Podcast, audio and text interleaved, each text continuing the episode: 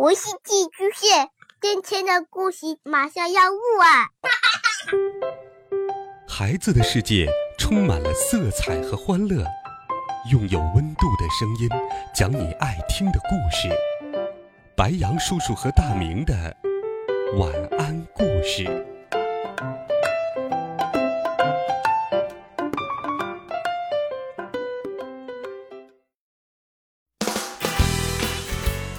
小朋友们、同学们，大家好，欢迎收听白羊叔叔讲故事。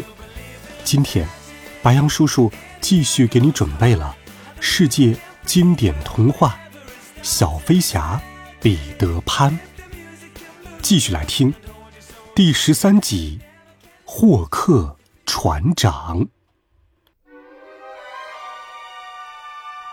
海盗们守在了孩子们家的洞口处。第一个出来的是卷毛，他一出来就落到了切科的手里。海盗们一个传一个，卷毛最后被扔在钩子船长的脚下。孩子们一个接一个被无情的从树洞中拽出来，有几个还像货物那样被扔过来扔过去。温迪是最后一个出来的。他受到钩子船长异乎寻常的礼遇。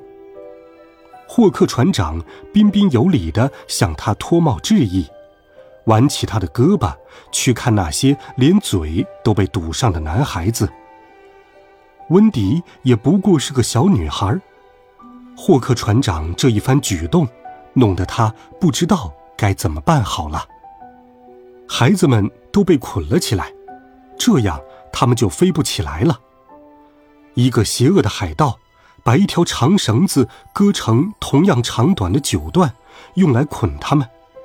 海盗们本来都是捆人的高手，把小瘦子捆得像个粽子，可是最后没了打结的绳头，海盗们气得把孩子们踢来踢去。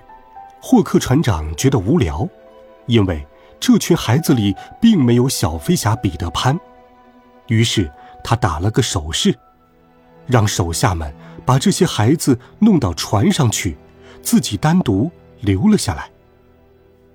霍克船长做的第一件事，就是迅速降临在夜幕下，然后跑到小瘦子的那棵树下，他聆听着地下，下面静静无声，似乎空无一人。那个小家伙是在睡觉吗？霍克船长如是想着，只有下去看看才能知道了。霍克船长咬了咬嘴唇，然后他吐了一口气，直接跳了下去。当然，彼得对这一切一无所知。小伙伴们离开后，他又快活地摆弄了一会儿他的笛子。他宁肯独自留下，也不肯屈服离开。他心中的梦幻岛，霍克船长，这时候已经来到了房间里。他看着毫无戒备的彼得，拿出了自己所配的迷魂药。为了让彼得失去反抗，他把药水滴在了彼得的水杯里，然后他悄无声息地从树洞里出来了，并且藏进了树林里。彼得吹过了笛子。就在床上睡起了觉。这时候，门外传来了很轻的敲门声。彼得睁开了眼睛，原来是铃叮当。他赶紧让铃叮当飞进来。铃叮当激动地飞了进来，一身尘土，满脸通红。哦，铃叮当，怎么了？你说什么？我听不清啊！铃叮当的话说起来非常的快，一般彼得要猜三次。最后，小飞侠彼得潘才终于听明白了，原来温迪和其他的孩子们都被海盗给绑走了。我要去救他们！他喊道。正当他要冲出去的时候，他想起了自己要喝一口水。他把手伸向杯子，可是他不知道水杯被霍克船长下了迷药。铃叮当尖叫了起来：“不！”他穿过树林的时候，听到了霍克船长的自言自语。他知道，水杯里被霍克船长投了迷魂药。铃叮当飞了过来，一把抢走了彼得潘手中的水杯，然后他喝了下去。彼得瞪大了眼睛：“铃叮当，干什么？你怎么把我的水喝下去了？”铃叮当没有回答，他只是在空中摇摇晃晃的飞着。你怎么了？彼得突然感到害怕了。这。水杯里被霍克船长下了药。铃叮当无力的说道：“他的翅膀快要支撑不住了。”他落到了彼得的肩膀上，然后用很细微、很细微的声音告诉彼得。彼得一开始没有听清楚，但是后来，彼得终于明白了。他的意思是。如果孩子们相信有小仙子，他就能再次活过来。这时候正是夜里，大家伙都不在这儿。